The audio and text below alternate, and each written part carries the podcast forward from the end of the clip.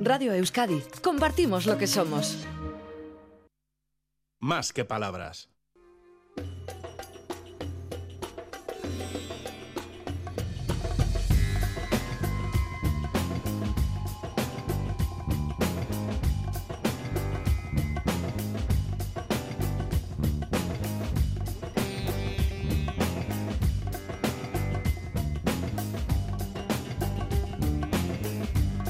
Este domingo, en Bueno por Naturaleza, continuamos con el baile, a ver si lo digo bien, del Orictolagus cuniculus, comúnmente llamado conejo.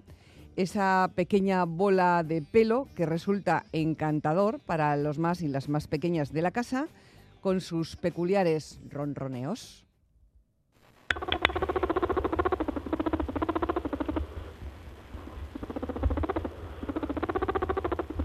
Ahí está el conejo ronroneando, con su postura erguida sobre las patas traseras, la cola blanca por su parte interior, visible cuando se alza, y un hocico intranquilo en movimiento que lo sitúa en el foco de atracción de muchas fábulas, de muchos cuentos y de películas, especialmente infantiles, que hemos leído, que hemos visto. No obstante, esta empatía artística por el conejo es un poco ficticia, porque en muchas ocasiones hacemos incompatible su presencia con nuestro bienestar, con nuestra vida diaria. Alma mater de las comunidades ecológicas peninsulares y presente en muchísimos lugares en Euskadi. Hoy vamos a dirigir nuestra conversación para conocer un poco más de él. Bueno, he dicho lo de muchos lugares en Euskadi, pero luego esto habría que matizarlo.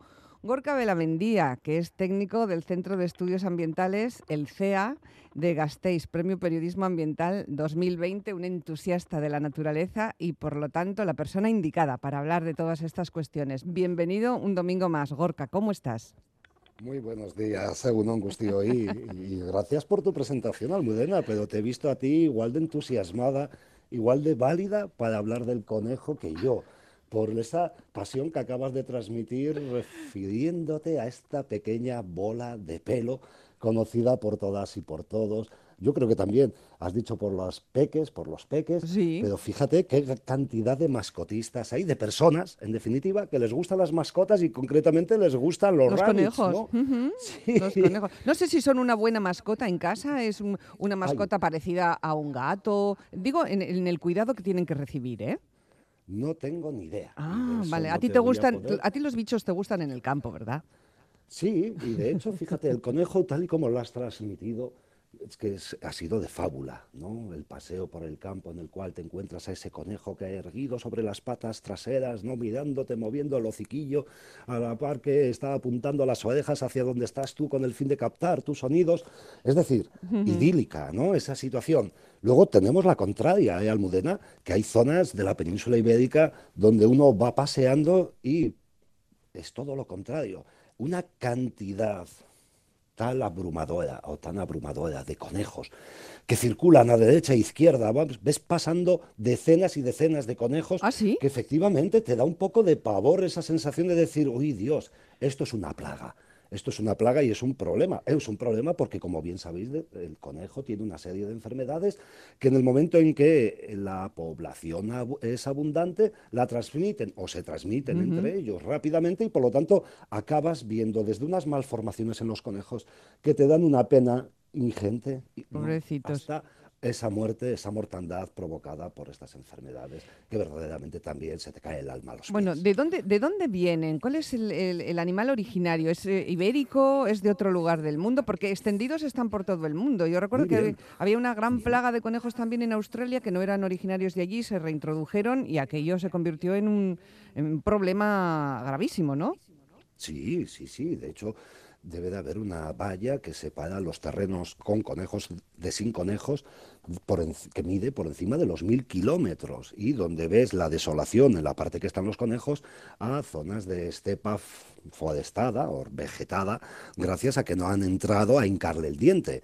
Y esto es debido a que el conejo es nativo de la península ibérica, pero también hay que decir que es del sur de Francia y del norte de África, es decir, sobre todo de los países de Marruecos y de Argelia. Pero como tú muy bien has dicho, Almudena, está en estos momentos distribuido por casi la totalidad de Europa continental, las islas británicas, se me ocurre también deciros las Islas Baleares y tener en cuenta que allí no eh, no es endémico, sino que fue introducido hace unos 4.000 años. También nos lo encontramos en Australia, Nueva Zelanda, parte de América del Sur, eh, también en otras zonas del África, del África subsahariana, inclusive en hasta 800 islas de todo el mundo. De tal manera que ya ves que su distribución es amplísima. Eso sí, cuando ponemos el foco aquí en la península ibérica, pues vemos, vemos que efectivamente está muy bien distribuido. Lo tenemos por la mayoría del territorio. Pero si ya nos fijamos en la cornisa cantábrica, concretamente aquí en Euskadi, Vizcaya, Guipúzcoa, es un auténtico fantasma. No hay. No, hay demasiados. Es territorio con pocos conejos. ¿Y por qué? Es territorio sin conejos, sí. Y es que es curiosísimo. Yo te diría porque el conejo es un mamífero que lo que le gusta es el clima mediterráneo, con zonas de matorral y un relieve llano o podríamos decir ondulado, ¿no? De tal forma que, ¿qué es lo que nos encontramos? Pues que Euskadi, eh, el clima es un la zona de Álava, la zona de transición, la zona, vamos a decir, mediterránea, como es Álava, pues posee un clima frío, un clima donde la temperatura en enero está por debajo de los 6 grados, pero que si nos fijamos hacia el norte resulta que es un clima, podríamos llamarlo como fresco costero, donde las temperaturas en enero sí que son más altas de los 6 grados, pero las de agosto tienden a ser inferiores a los 22 grados de media, de tal manera que el clima determina sin duda la abundancia de conejos, pero es que hay otros factores también. ¿Cuáles? Dicho que le gustaba el terreno ondulado o llano. Sí. ¿Cómo tenemos Euskadi? Es que realmente el factor de la pendiente no le gusta nada al conejo. El los terrenos escarpados como los que tenemos aquí en nuestras tierras, pues ya no son aptos para la vida del conejo. Pues fíjate, Gorka, que nos ha escrito un oyente eh, desde Portugalete, nos está, Josu se llama, y nos dice que hay una gran colonia en un talud, en el talud del, del Videgorre, debajo del Bayonti. Yo creo que la gente de Vizcaya se podrá, se podrá ubicar y que dice que, que bastante impresionante, deduzco por, por el mensaje que nos ha mandado, una colonia de conejos allí. Sí, sí, sí, eso no quita, cuando decimos que no hay conejos en Euskadi, es que, o que hay pocos conejos en Euskadi, es que verdaderamente no llegamos a esas tasas de abundancia que se han registrado como media en la península ibérica, donde se habla pues de cinco conejos por hectárea. Aquí estamos en torno a los 0, algo conejos por hectárea, es decir, no llegamos a tener un conejo por cada 10.000 metros cuadrados. Y eso hace que, como te estaba comentando, pues que nos encontremos con distintos factores, como inclusive puede ser el suelo. Pues fíjate dónde está, ¿no? Esa, esa, madriguera, ¿no? Esa conejera, debajo del talud, ¿no? Es que al conejo no le gustan los suelos calizos típicos de nuestro territorio. Necesita escarbar, necesita generar esas madrigueras. Y por lo tanto, pues ya estamos poniendo una serie de factores que mm. determinan la abundancia, en este caso, para Euskadi. Claro, en, nuestra, en nuestro caso. Y, y me ha sorprendido, yo no sé si también debido a las características del terreno, como las que estás describiendo nuestras, pero que igual en otras comunidades también las tienen, es por lo que está declarado categoría, el conejo, categoría de vulnerable en España. Ay, qué pobre. Qué, curioso, ¿eh?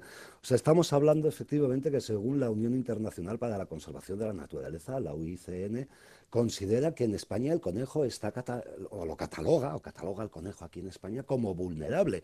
Y es que así figura inclusive en el libro rojo de los mamíferos terrestres de España.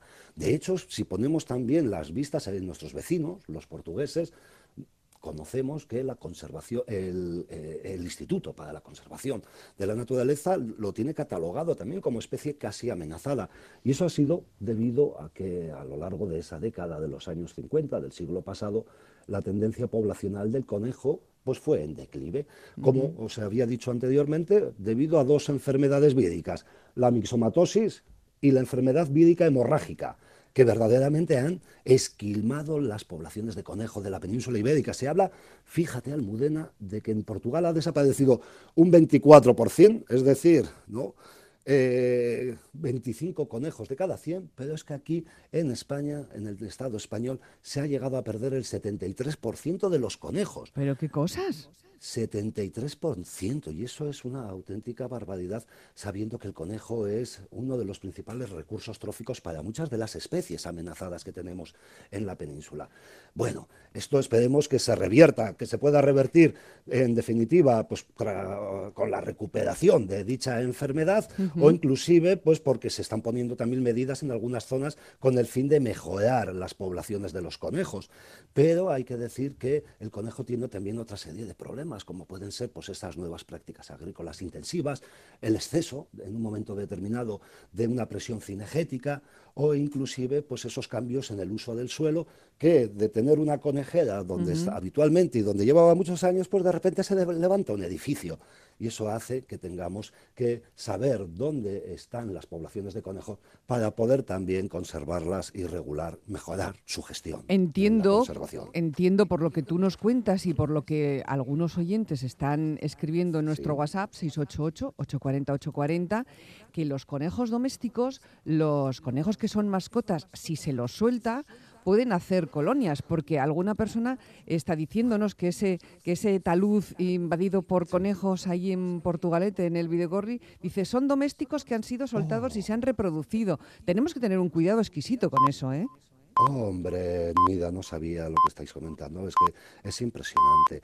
De hecho, hay que saber que el conejo silvestre es, en definitiva, el origen de todas las razas domésticas de conejos que existen en el mundo. De hecho, se cree que los primeros conejos domésticos se originaron en monasterios franceses hacia, el, creo que era entre el año 500 y el año 1000 después de Cristo. Y esto nos da pistas de que efectivamente en 1500 años después, pues eh, tenemos unas grandes cantidades de conejos de diferentes razas que en muchos de los casos se han vuelto mascotas, en otros estaban en los baserris como alimento, ¿no? Para producción de carne, producción de piel en un momento dado, para hacer los zurrones. Y hoy en día, pues ese nivel de mascotismo se ha hecho que en muchas ocasiones cuando las personas se van de vacaciones o no pueden tender a cuidarlos, pues ya sabéis, lo sueltan. Y eso es una de las aberraciones, una de las faltas de educación, podríamos decir, tremenda, efectivamente, hacia el respeto de la vida animal y en este caso de los conejos. Tengo por aquí un sonido muy divertido, también de conejos. A ver. Está comiendo, está comiendo. Que son muy, es muy, muy típica la imagen del conejo comiendo también, es muy, muy bonita, a mí me hace, mucha gracia. Claro, los contemplas con otros ojos cuando empiezas a hablar de las enfermedades, de cómo son una plaga, cuando se convierte en una plaga, cómo devastan todo a su alrededor, ¿no? Y, mm, ya los ves de otra manera, pero verdaderamente son muy, muy bonitos, ¿no? de los conejos conocemos sobre todo su estampa y, el protagonismo que han tenido en los libros, en los cuentos, en las películas, ¿no? En los dibujos animados, ¿no? Pero tiene una capacidad de ingesta de algo que no sabía yo. Yo esto no lo conocía y me decías tú que la mayor parte de la gente pues no lo conoce tampoco. Una cosa que hacen los conejos que no es muy habitual y que se llama cecotrofia. ¿Qué es la cecotrofia?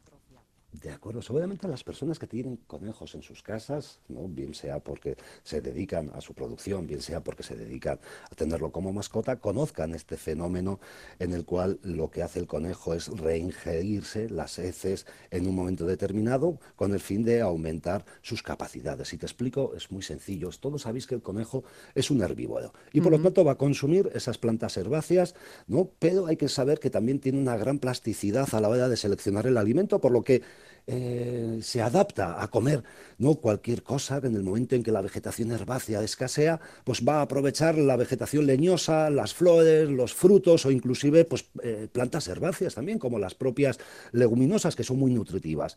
Bueno, pues en el momento en que han digerido esta, esta vegetación, su alimento, pues eh, el conejo lo que hace es empezar a tener la digestión y ese alimento ingerido llega al intestino grueso, al llamado ciego donde se produce una especie de fermentación que como resultado da dos tipos de heces. Unas heces blandas, que son los cecotrofos, y unas heces duras, que son las cagarrutas que todos conocemos, vaya, y que conforman esos cagarruteros típicos de los conejos. Bueno, pues mientras que estas últimas, las cagarrutas, son eliminadas, ¿no? Las heces blandas, los cecotrofos, es lo que el conejo hace, es ingerirlas de nuevo directamente desde el ano para pasar por una segunda digestión debido a que son heces muy ricas en vitamina, en vitamina B, en vitamina K. Aquí no se tira nada, amigo mío. No, es decir, estos conejos lo que poseen es la capacidad eh, o, la estrategia digestiva que le permite reaprovechar el alimento, de digerirlo dos veces y maximizar así Almudena lo que sería la cantidad de nutrientes que absorbe y los recursos hídricos, porque tienen también muchísima humedad y eso le aporta para estos terrenos tan sedófilos, tan mediterráneos, tan secos, pues un aporte suplementario de agua. Pues muy bien, la verdad es que hemos aprendido muchísimo hoy del señor conejo a esta hora de la mañana. ¿Con qué señor? Con el señor Belamendía, un Gorka que volverá a estar el próximo domingo aquí, no sé con qué sorpresa, pero eso se lo iremos contando ya la próxima semana. Que, que la semana que comienza mañana sea muy bonita también para ti. Un abrazo. Gracias para ti también, Almudena, y para todas las personas que Hasta nos luego. estáis escuchando. Disfrútenlo. Agur. Pues no se hacen una idea de la cantidad de gente que tiene conejos. Bueno, aquí nos hablan de un conejo que se llamaba Newton y dice la, la zona de césped de la casa nos la tenía como San Mamés. Pero vino un gato y lo atacó y lo mató. También dicen que, mm, que a un- una persona que nos escribe que tuvo un conejo que de las zanahorias solo se comía lo verde, que la parte naranja la dejaba para el final, no sé si porque le gustaba, porque le gustaba mal, ¿no? Más. Y luego eh, la gente que menciona que los romanos decían que España era tierra de conejos, en fin, y que son unas mascotas deliciosas, dicen aquí también para los, para los niños. Hoy el conejo